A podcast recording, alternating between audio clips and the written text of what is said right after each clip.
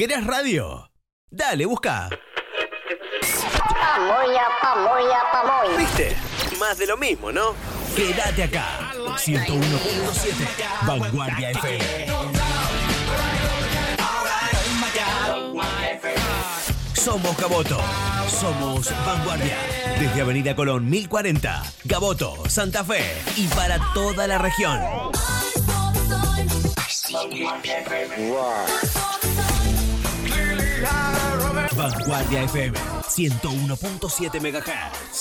Vanguardia.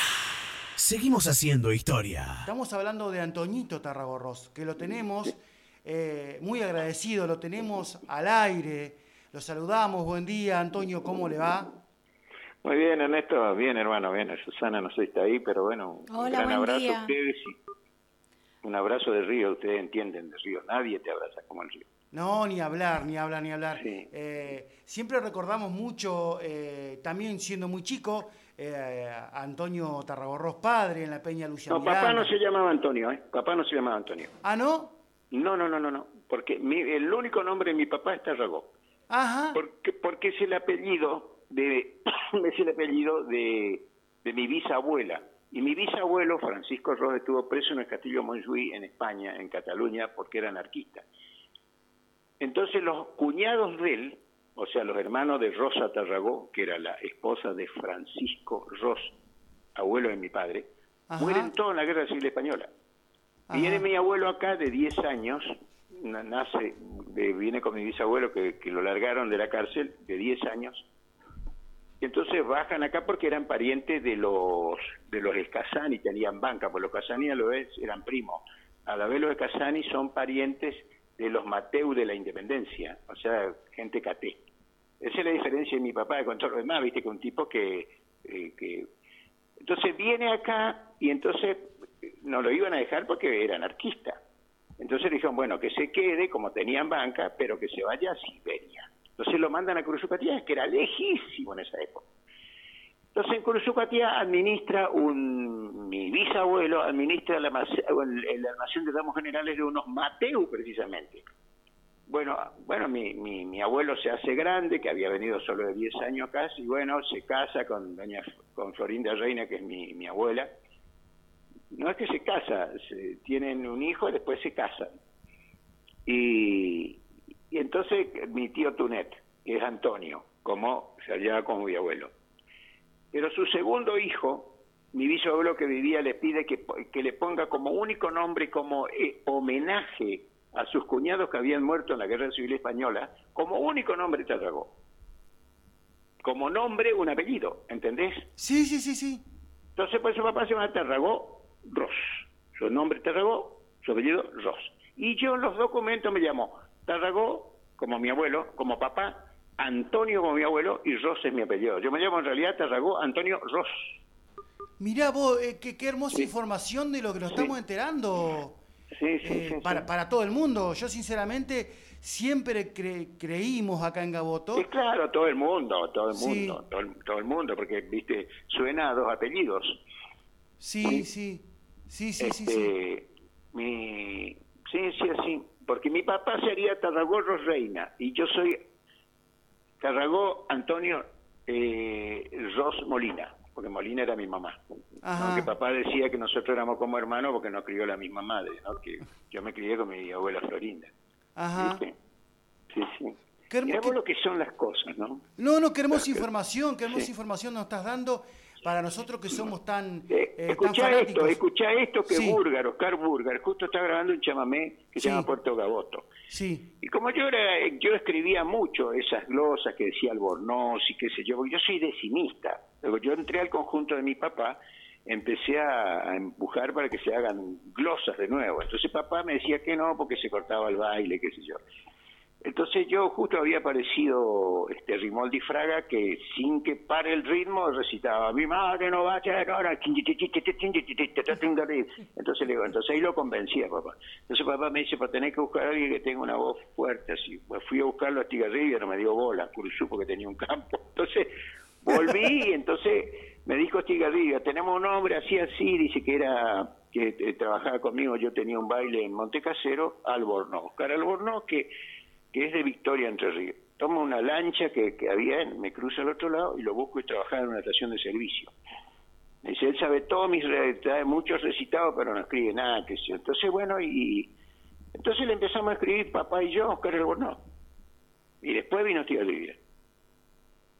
Ah, mira, escuchá, Burger me llama, me dice, porque Gaboto, para mi familia, para mi papá, para María Ángela, la, la viuda de mi papá, Gaboto es un, un, lugar de ensueño, un lugar muy querido, una, una segunda patria de mi papá, ¿entendés? Sí, sí, sí, sí. Entonces, fíjate lo que le escribí a Burger, a ver si puedes escuchar. Sí. A ver. Soy Antonio viene. Terregorros. Y una décima para Puerto Gaboto, te chamamé mi papá, grabado por Oscar Burger.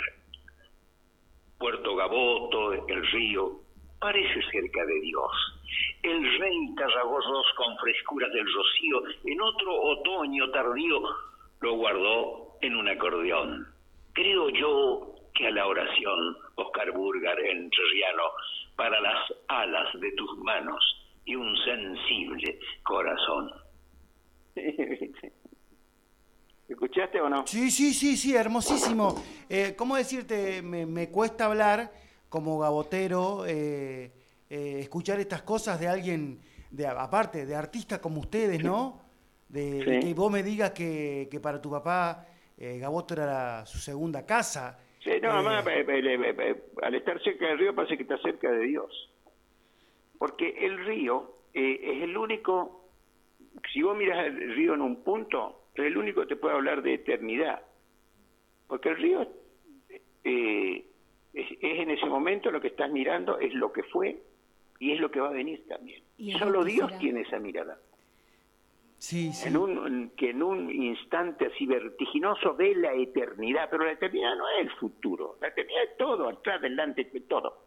Sabe todo. Sí, sí. Bueno, y el río sabe, yo soy muy riero, yo soy, por eso estoy a la puteada contra los que quieren hacer una vía navegable al río. Los ingleses, uno que sea del Estado, el otro que sea de Juan Ibarra, no importa de quién sea, no hay que navegar el río con esa porquería que contaminan todo. Los ingleses, que algo sabían de navegar, imagínate, eh, la vencieron a la Armada Invencible en Trafalgar. Mirá Sí, que sí, sabían sí. de navegar, navegaban los mares. Bueno, eso que sabían navegar, cuando sacaban el quebracho del, del Chaco, lo hacían en tren, no hacían con buques. Ya que son, este, los argentinos son tan chupamedia los ingleses, chupamedia de los norteamericanos, todo el día escuchan música, dicen ok, todas esas cosas, este, copienle lo bueno también. ¿Por qué no le copian traer todas las cosas desde el Paraguay, de donde sea, en trenes y tenés la vía todo todavía? Está todo armado. No, van a arruinar el río en una época donde el agua escasea. Y que hay bajante del río, dragarlo sale más caro que un chancho criado a bombones. Y lo peor es que, que hacen eso los ricos, porque los ricos viven al lado del río. Entonces se arruinan en su propio lugar, así es el hombre, destructivo. Sí, Así sí, es sí. el hombre. ¿Sabe qué otra cosa, hablando de Puerto Gaboto? Yo sé que todas las canciones, yo, estoy, yo soy muy estudioso de cosas, ¿no? Eh, eh, todas las canciones, por ejemplo, que hablan del pescador, Sí. ¿no? Son sufridos. El pescador, pobrecito, que las manos se le rompieron y llora arriba de la canoa. Todas las canciones, fíjate, de pescadores son tristes, ¿o no? Sí, sí. Tenés ¿Vos viste alguna vez un pescador triste? No, porque es libre. En la puta vida. No, pero no, no viste, no sé por qué. Bueno, un tipo que tiene plata, ¿qué hace? Se compra un barco para navegar y pescar. El pescador pesca todos los días. Bueno, yo nunca vi un pescador triste, ni malo, ni jodido, no. Entonces, ¿de dónde sacan esas canciones? ¿De dónde sacan que el pescador sufre? Por pescar, ¿no? Ahora le pagan mal, este, eso es otra cosa. Eh, es otro tema. Ese es otro tema. Pero, pero que por ser pescador nomás ya sufra. Viste, está lleno de cosas así. Lo mismo los tipos que hacen que hacen canciones, quiero volver a mi pueblo, al lugarcito, querido, y qué sé yo. Y, y, y después, eh, que tienen plata no vuelven a su pueblo. Sí. Yo me decía una vuelta, mira, tengo ganas de hacer una... darle la plata a ese que vuelva nomás, porque no haga más esta canción de mierda. y entonces me decía, No, porque, no, pero te digo por qué. Por el, el, uno tiene en su corazón, en su cabeza, un pueblo de cuando se fue. Entonces yo, Curuzú, hoy, mirá, te entonces, acaban de declararme ciudadano ilustre de Curuzú. Me mandan acá, me están mimando ahí en Curuzú. Yo, ya me dieron un premio también muy importante. Este, entonces, eh, eh, vos querés volver al pueblo que era cuando vos te fuiste. Con las mismas caras, las mismas gurillas, los mismos bares, los mismos... No está mal ese pueblo. No existe. No. Vos sé que Heráclito de Efeso decía que Heráclito decía que el hombre nunca vuelve a cruzar el mismo río. Porque un segundo después ya el río no es el mismo, ya se fue. Y vos tampoco, porque ya pasó la vida por vos un ratito, aunque sea cantó un pájaro y te, medio te asustó, y ya, ya, ya sos otro también. No es lindísimo esa cosa, ¿no? Ese, ese pensamiento.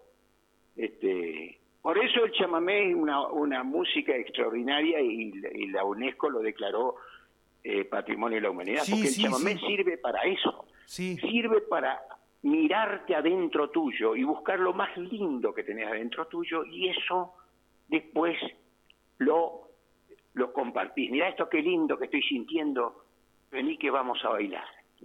Porque yo, al que le agradezco más que, al que por el que me alegra más que nadie que el chamamé haya sido considerado una herramienta de autoconocimiento sabia, tal vez la, una de las más impresionantes de, América, es por todos aquellos chamameceros que no son músicos. Porque nosotros que somos músicos, eh, por, por carachento que seamos, el fin de semana tocamos algún bailecito, eh, ya somos distintos. Este, ya la gente nos abraza, pero una guayna nos da más bola porque somos músicos, qué sé yo, estamos arriba del escenario. O sea, un mimo nos da el chamamé.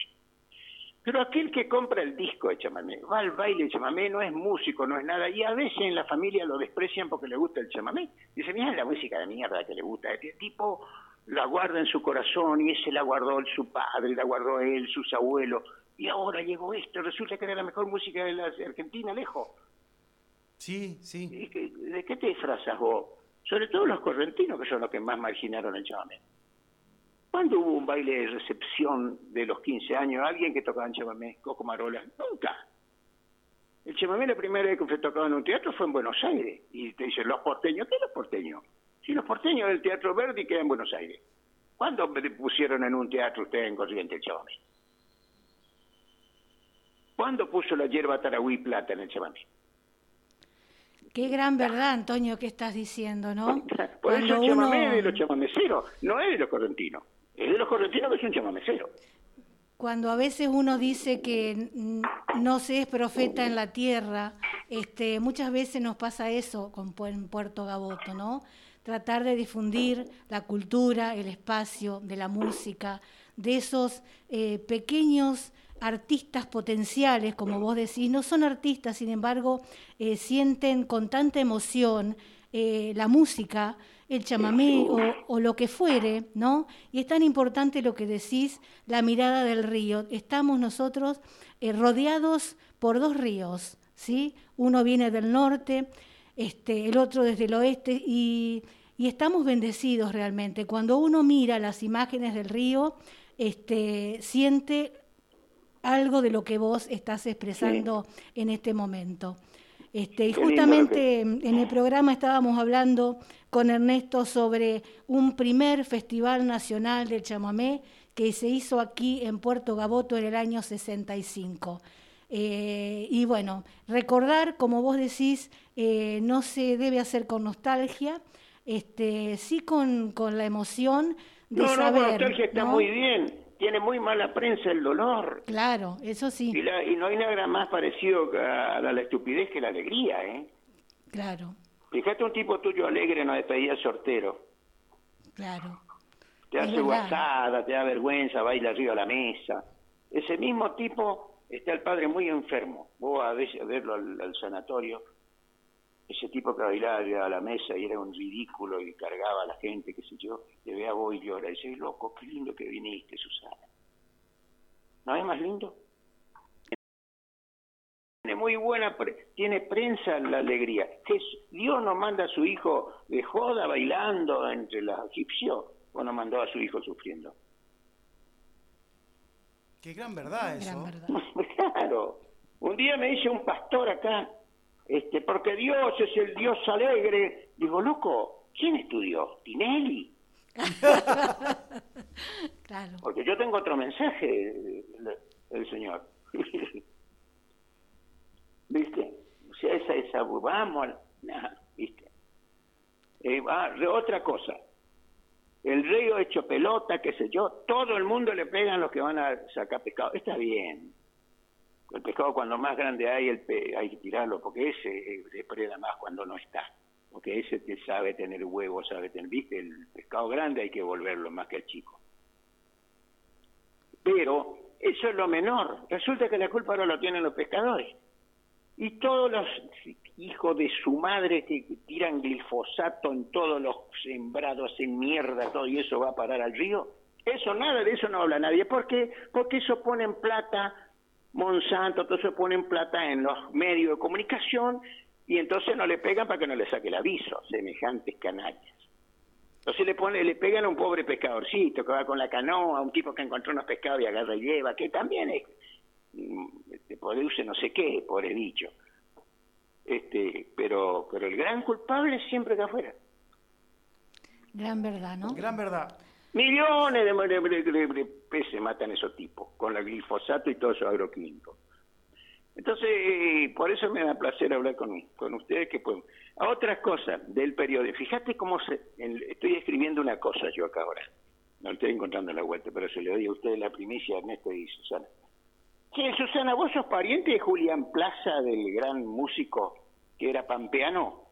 ¿Vos que Eh, sos- no, de, de Julián, de Julián eh, Plaza, no. Eh, los Plaza vinieron desde el lado de, de Mendoza. Eh, Y bueno, por lejos que queda la Pampa de Mendoza. bueno, posiblemente, no, no Posiblemente sé. seas pariente de Julián Plaza, ¿eh? No sé, pero hay una raíz Está muy... pegada Mendoza a la Pampa. Es más, se pelean, se pelean por el río Atuel.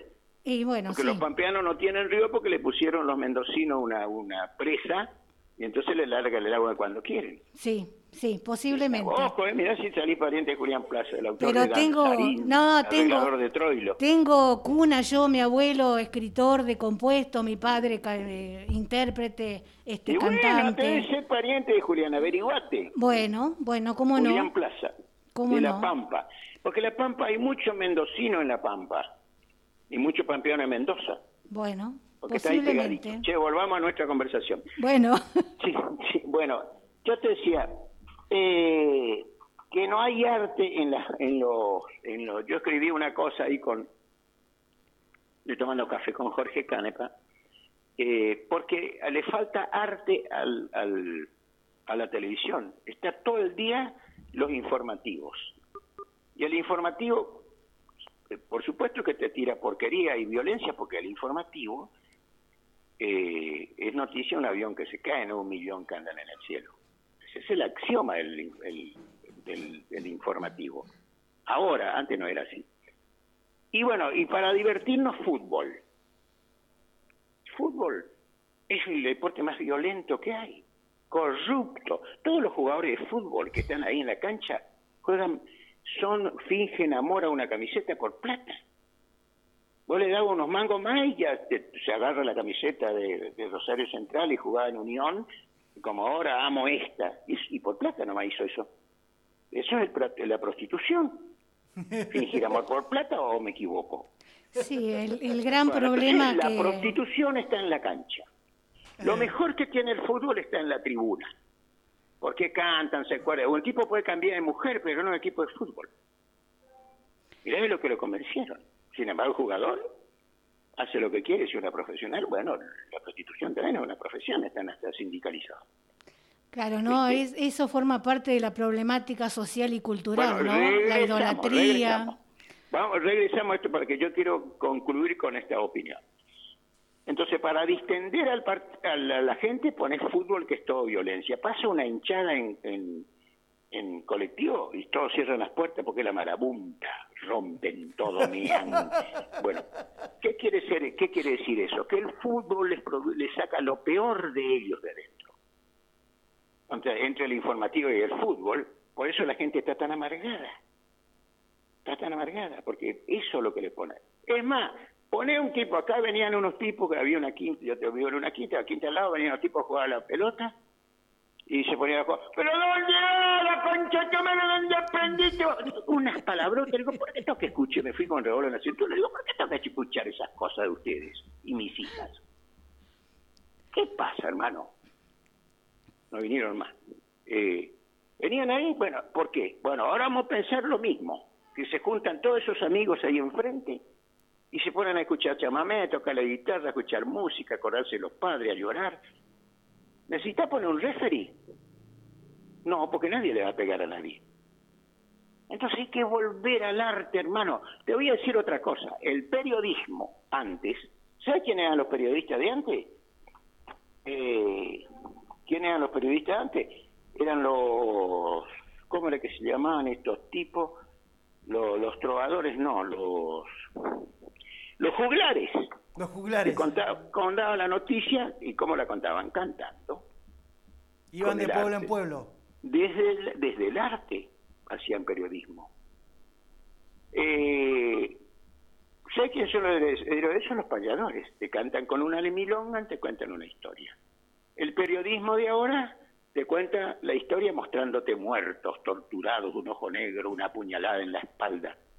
¿Cómo no, no te va a dar?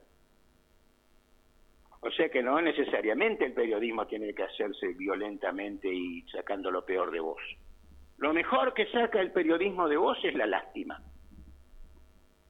Cuando no odio. Bueno, entonces, en un, en un país con pandemia, con crisis, hay que tirar toda esa mierda de los medios. Pues, políticamente, están los hinchas de Macri que lo putean todo a los peronistas.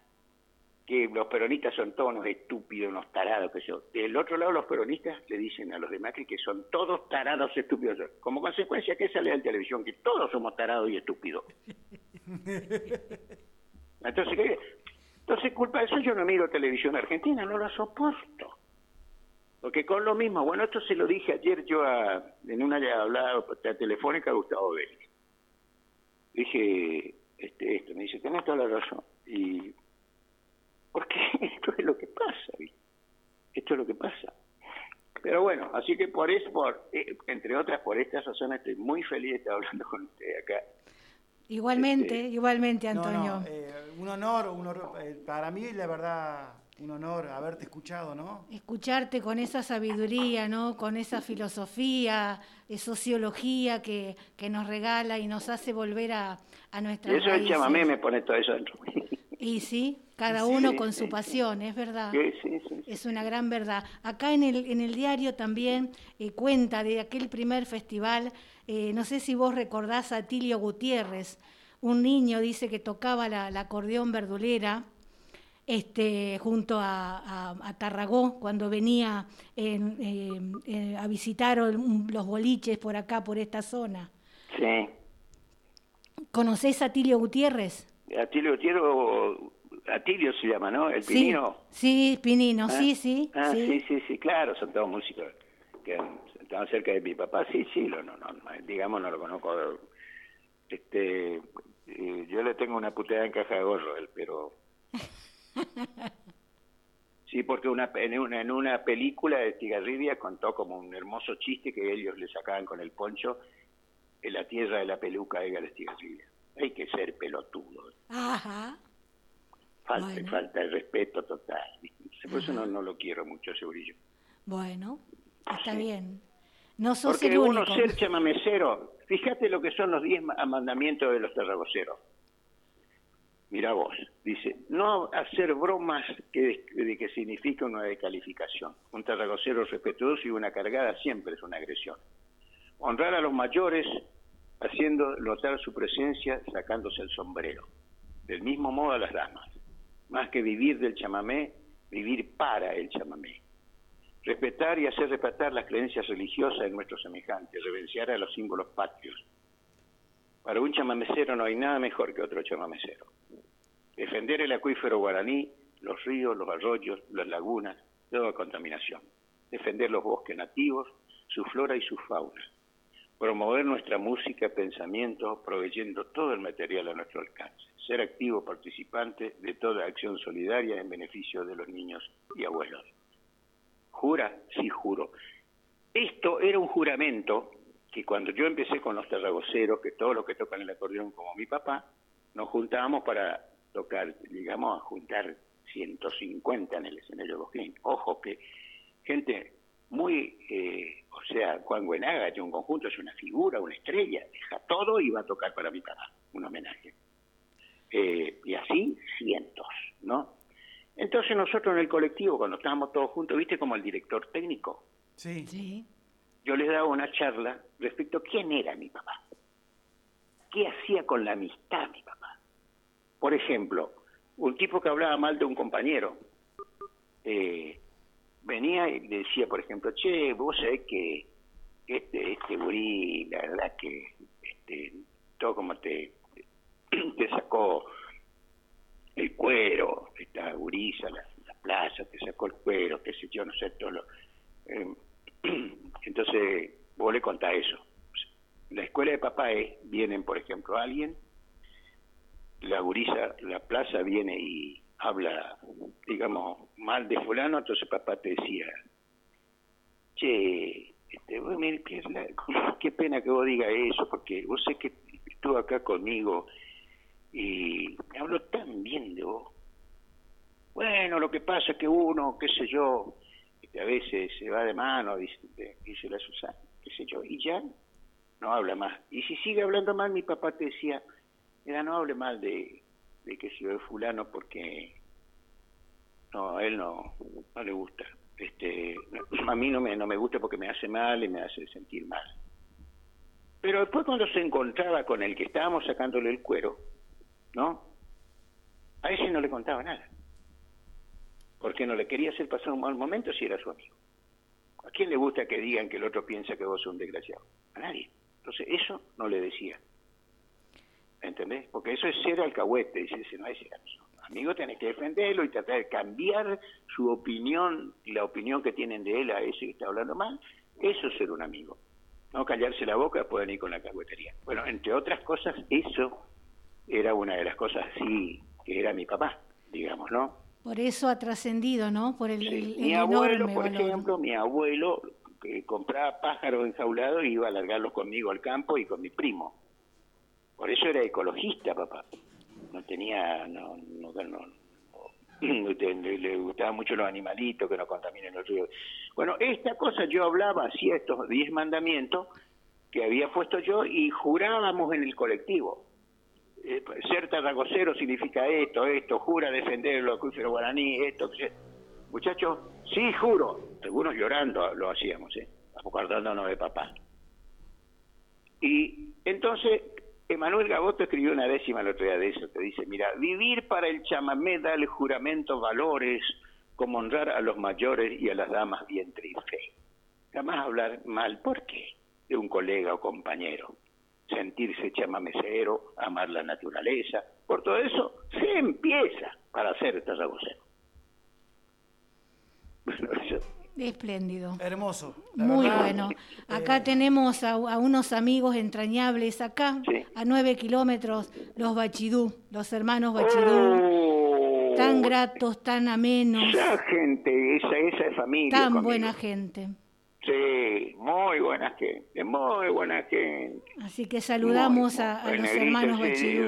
No, hermanos, hermanos. Yo lamento tanto no viajar tanto, porque yo antes estaba de novio ahí con una gurisa en Rosario, entonces a cada rato nos juntábamos con los bachidú y te- yo los llamaba y hacíamos un asadito de eso, comíamos en la casa del Rafa o el negrito, qué sé yo, y no, me iba y almorzaba con ellos como familia, por eso te digo, son familia. Sí, realmente para nosotros también, es una sí, gente Sí, adorable. y el papá, el doctor Bachidú, era muy acercado a mi padre. eh, mm, o sea que, qué lindo recuerdo me trajiste. Qué Sí, me- sí, me- también, también una persona que, que dejó huellas. Hay gente doctor, que sí. Hay gente que dejó huellas para siempre y que, que por eso lo recordamos, Sí. volvemos a pasar por el corazón de toda esta gente, por el tuyo, por el tuyo, por tu Ahí yo obra. la, la última vez que fui lo del Rafa tenían arreglando creo que un barco que no sé dónde que era del papá de ellos que le gustaba un, un barquito de eso viste Sí, y creo que el Rafa lo estaba arreglando con el negrito ahí en el galpón. La última vez que no sé si lo habrá puesto a navegar ya o no sé si está con- en detalle sí viste. Creo que creo que lo habían lo habían eh, terminado y, y lo, hab- lo iban a usar para sí para darse sus vueltas por la isla que Sí, también claro, con sus hijos y acordándose del padre. Entonces, es extraordinario, como que yo agarro el acordeón de mi papá y toco un chamamé, que me voy a ir a las Malvinas en noviembre ahora, ¿viste? Y le voy a tocar madrecita a los gurises que están allá sepultados, ¿viste? y claro Ajá. Sí, claro. Con el acordeón de mi papá. Y ah, le llamé al gringo, ¿viste? A la andricina, le digo, mirá, Luis, que yo era ya, que yo, Luis ya tiene 85, ¿viste? Bueno, qué grato también lo que vos recordaste, ¿no? Que tu tío te llevaba al campo a, a- a soltar los pájaros. Hoy No, mi- mi justamente abuelo, mi abuelo tu abuelo, Tu abuelo, tu Sí, abuelo. sí. justamente hoy 5 de junio, el Día Mundial del Medio Ambiente, ¿no?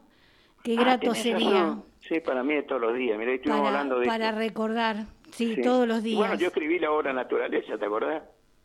Sí, sí, sí, sí, Sí, sí. sí. Sí, sí. Fíjate que a, a mí me viene ahora, me cae la ficha que, digamos, el precursor, el revolucionario del tema ecológico ha sido tu abuelo. Compraba los Eh, pajaritos, claro, claro. compraba los abuelo. pajaritos enjaulados, iba al campo y los largaba. Sí, sí, sí. Y no, no, no sé qué nos enseñamos, le metíamos la mano en la jaula, le olíamos el lomo y lo largamos. ¿Por qué? Y no sé, nos enseñó eso, olerle el lomito, ese olorcito a plumita, qué sé yo. No sé. Eh, sería para acercarnos al animal, no sé qué. Sí, sí, Nunca sí, le pregunté yo a Papatón. Como un Papatón le ritual de la naturaleza hacia el pájaro. No sé, sí, a veces nos picoteaban porque vos metes la mano y el pájaro no sabe si... Claro, se defiende. viste, que lo está por largar, viste, pobrecito. Lo que menos Y- piensa es eso. Sí, sí, sí.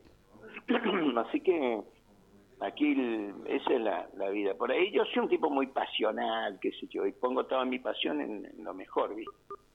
Che, eh, Antonio, escúchame, eh, ya que estamos todos en esto, estamos. La verdad que para mí es emocionante escucharte eh, y tan, tan lindo y todo lo que hablas de Gaboto y todo lo que dijiste sobre Gaboto.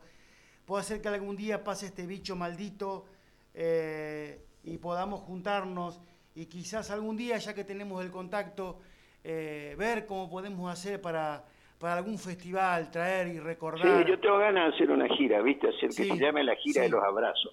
Porque a diferencia de los demás artistas, de muchos artistas que, no así Orlando, que yo, los Morelli, los amigos míos de toda la vida, los estos nuevos por ahí tienen guardaespaldas y qué sé yo, ¿viste?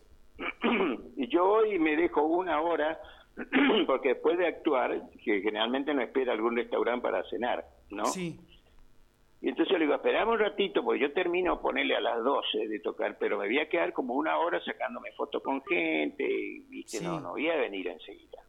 Hay gente que viene de 100 kilómetros porque era amigo de mi papi, sí. o porque quiere encontrarse conmigo, porque yo también estoy grande, viene con los nietos, con los hijos a sacarse fotos. No me voy a esconder y voy a ir. Es lo más lindo eso. Mira, yo de qué me acuerdo, porque recién me habló el Colorado. El Colorado Velay que me arregló un, un- un reloj allá en, en, en Chajarí, que era una guaina que me regaló, y como voy a ir a misiones ahora, le dije, dame el reloj porque lo quiero, es relojero, ¿viste? Y, y yo soy padrino de la hija que ahora es médico, Ajá. yo me hice cargo de toda la carrera de la hija que estudió en Rosario y es terapista. Y ahora está en San Pedro, por ahí, eh, hace terapia intensiva, está en la trinchera contra el... lo hablo cada dos o tres días. Sí, sí, contra no, este maldito bicho. Sí.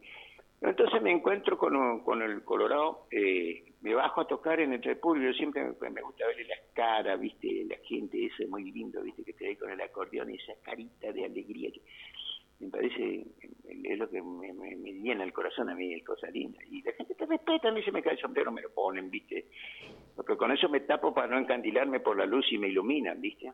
Eh, para no caerme, si yo no sé por dónde ando caminando. El tío José que está al lado mío ahí, que me abaraja, si me cae siempre me abaraja el culo, ¿viste? Porque si te agarra un brazo te tira de cabeza. Sí, Entonces sí. siempre que te tropiezo del, del cinto, me levanta del traste, ¿no? Porque ahí me levanta completo, digamos, ¿viste? Estoy con la, tocando la corriente. Entonces me, me encuentro con el... Se levanta de una cosa, un, mi compinche, llorando, y me dice, mira Antonio, amigo, mi nieta, boludo, mi nieta. O sea, me estaba ofrendando lo mejor de él, lo mejor que le estaba pasando tener una nieta. Y yo haciendo lo mejor de mí, lo que aprendí de mi padre tocando la corona verdulera en el medio de la gente. Boludo, qué disco de oro ni la mierda, hermano. De eso me acuerdo yo. Sí, no, de por, ese, por de eso, eso me acuerdo. por eso yo cité el recuerdo este que tengo sobre vos del festival que viniste acá, que me llamó la atención muchísimo, pues yo digo, qué pedazo de músico para poder hacerlo, que bajaste del escenario, creo que con una no verdulera, fácil, sí.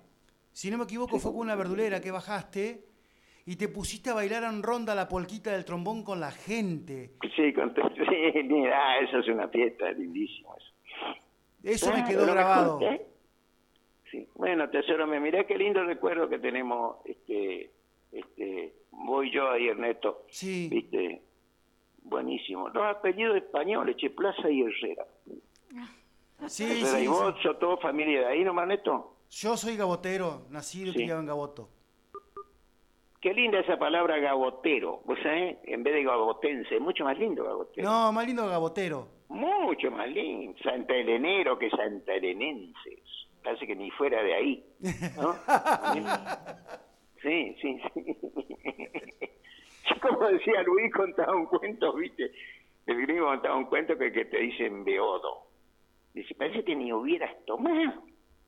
Porque que sea mamá o borracho, curado, como dicen los, los, los, los cuyanos. Está curado, qué sé yo. Pero, pero beodo. Parece que ni hubieras tomado. ¿no? Tiene sentido, ¿no? Beodo, ¿cierto? ah, te cuento lo de Luis. Entonces le dije a la Andresina, este, escribime una carta, te digo, este, así yo le leo a los gurises ya, una carta tuya. Ese gringo. Y yo le digo, Luis, eh, escribí una, una cartita así nomás yo le leo a los chicos que están enterrados allá, sepultados allá, en la Malvinas. Y me dice Luis, pero ojo, no va a decir que hay que repatriarlos, ¿eh? Insano, me dice Luis a mí, viste, insano a la cabeza. Este, me dicen, hay que, eh, esos gurises están en su patria. Digo, siempre me tenés que meter un golbo entre las piernas. Este, así que, y en ese momento me cayó un mensaje de texto donde me decían que ya era declarado Patrimonio de la Humanidad en Chabamé. Así que te lloré como una hora y media, que tené- terminé llamándole a un médico, amigo mío, ¿viste? Sí. este de corriente, le digo, mirá, no puedo parar de llorar, y me atendió el hermano, que es, es César Sotelo, que es fiscal de Estado. Que esos gurises, César Sotelo y Horacio Sotelo, que es jefe del hospital de ahí de, de Corriente, son, esos se criaron eh, amándolo a Alberico Mancilla, el autor de Clavador, muy hondo, viste todo eso, porque era compañero del padre de ellos, tenían la misma pieza en una pensión, ¿viste? Sí. Estudiaron toda la, la, la secundaria juntos. Entonces, estos gurises son como sobrinos de Alberico Mancilla, que falleció Alberico.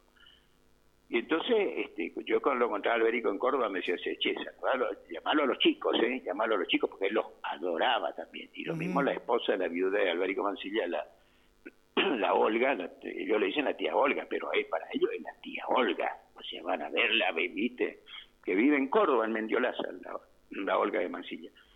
Y entonces lo llamo a este para que me atienda al médico, porque tenía miedo que me patee el corazón o algo, ¿viste? Porque no podía parar de llorar, chamigo. y- Así pero sollozo, ¿viste?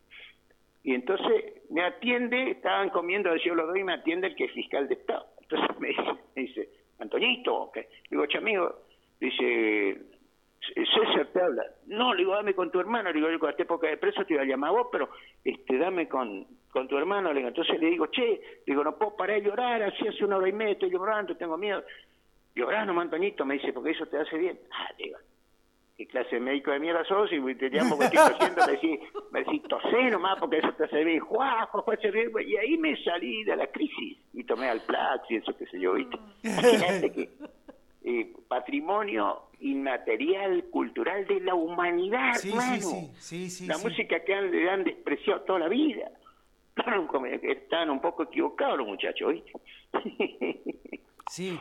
Aparte creo que dentro de la, de la rama musical es eh, la, la más autóctona, digamos, porque es prácticamente, tiene de ascendencia y ritmo, eh, los ritmos que utiliza y, la- y los instrumentos que utiliza, Sí. además Mira, algunos eso es que es lo- indígena. Lo, lo más eso es cierto y más o menos, porque yo estoy yo creo que el chamamé tiene mucho que ver con los árabes, ¿viste? Mucho que ver, El zapucay, por ejemplo, es una cosa totalmente árabe. Las tribus árabes se hablan de Duna en Duna, sí, fíjate la película este Loren de Alavia con Peter O'Toole, Con ahí Peter hay, una escena, hay una escena entera que se hablan la- la- las árabes así. Es un idioma, de Duna en Duna. Ahora no, no escuché en la puta vida a un indio gritar, ¿eh? Un zapucay. ¿eh? Y esos son españoles, o sea, los árabes estuvieron 800 años en el sur de España. Y nosotros Claro. somos el aro, a mí me, que me decían de todo porque yo usaba aro. Los moros tuvieron 800 años en España. Y pues claro, ¿y qué usan los aros? Aro, sí. la bombacha es árabe, Claro. y la alpargata es árabe. Eh, digamos, por ejemplo, a mí me, me, me- me- Te cuento esta anécdota porque ya que sos de... Les cuento, Susana, vos también. Este, hay un... Irupé está medio gordita, entonces me dijeron que... Este, le dije yo tenés que bajar de peso, que tenés los pies planos, que sé yo. Bueno, si bajas de peso tenés que ponerte un aro. Bueno, le dije yo, ¿viste? Bueno, bajó como 8 kilos Irupé, ¿viste? Y estaba bárbaro, me llega a Mar del Plata, yo estaba con Andricina haciendo una temporada, y me, me llega, me dice, mira, ay, qué divina, le digo, qué sé yo. Bueno, ahora ponerte el aro, le digo, no, pero son, digo, son las 12, no, tenían todo preparado las dos, dos hijas, viste, Laura y Laura, y Irupé, y me llevan a decir que hay una galería ahí toda la noche abierta donde te meten guacha, tatuaje, lo que puta vos quieras. Me agujerearon el ore- la oreja, chamigo, me pusieron un aro, se me infectó todito, me salía pus por el lomo y yo no me quería sacar, ¿viste? Y, y bueno, entonces, bueno, cuando aguanté más o menos se me acomodó, cambié de aro, qué sé yo, y se medio se me acomodó, ¿viste? Bueno, nos vamos a comer con la Andricina, con el doctor Fablo. Yo llegué un poco tarde, pero no porque llegué tarde, sino porque ellos estaban reunidos de antes, digamos, ¿viste? Entonces me, hola Antonio, si lo estamos esperando. Este, ¿Cómo está doctor? Muy sanmartiniano era Favaloro, ¿viste? Muy amigo de Luis. Entonces dice, usted sí que es bien correntino, ¿eh? Digo, sí, le digo, soy Curuzupatiá. Este, ah, me dice por el aro. Digo, puta, otro que me va a joder por el aro. Dije, yo, ¿viste?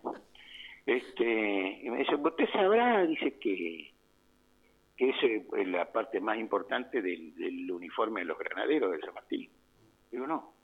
Sí, claro, dice el que no usaba ahora, a veces encontraban alguno que tenía el agujero y que no tenía el aro, era un desertor.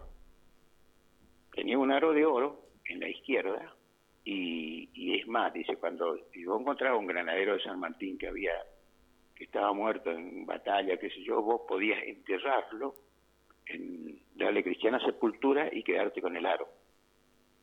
Este, así que mira, todo estaba bombado, me tiraban Mirá, a mí eh, eh, eso no lo sabía. Bueno. No lo sabía. Busca, busca, dice, usaban sí. aro los granaderos y te van a aparecer. No, o sea, no, que no, Cabral Nos ha pasado muchísima información. ¿Eh? Nos ha pasado muchísima información que, que yo de mi parte no sabía. No Sí. sabía. bueno, man. Este, y bueno, por ejemplo, y, ¿y cuántos años me guachearon a mí? Cuando usaba canillera, porque yo era más mencho que mi papá, papá me decía Cirilo a mí. Entonces cuando yo, cuando yo usaba canillera, es una ropa de trabajo, no es qué sé yo. Y, y, yo quiero mostrar la canillera de lona, que, una, que, ¿qué es lo que está mal? ¿Viste? Entonces no puedo subir con mis manos, también son para trabajar, y sin embargo no me corto la mano para tocar, que si yo, yo soy un bicho para contestar, ¿viste? Este, eh, y, y bueno, qué sé yo, miren todo lo que terminamos. Sí, sí, pero, pero muy rica la conversación. Te agradecemos muchísimo la comunicación. Eh, Che, Susana, averiguate eso de Julián Plaza, nena, ¿eh? Bueno, ¿cómo no? Ya Sí, me sí. voy a poner a averiguar sobre eso. Viste que ahora el internet medio te miente mucho también, pero sirve para, para estas cosas, ¿viste? Sí, es cierto, es cierto. Sí, sí, un gran compositor. Yo lo conocí mucho, Julián.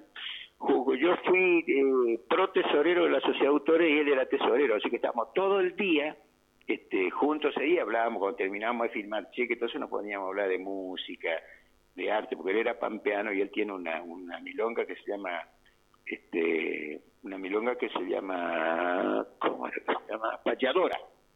Ajá. Hacía eso con el fuelle, con el bandoneón, ¿viste? Pero es el, el bordoneo de la guitarra, ¿viste? El, lo, lo que hace la guitarra con, con la milonga, ¿viste? se llama payadora. Y porque él era pampeano. Bueno, voy a averiguar a ver si lo traemos para Gaboto también.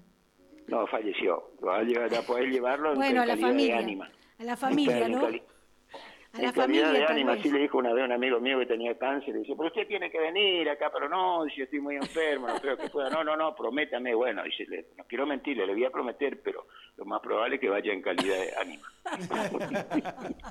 Antonio, Ah, qué gusto un conversar. gusto, la verdad, escucharte, un placer enorme, agradecerte por tu tiempo, tu amabilidad y tu predisposición, sinceramente.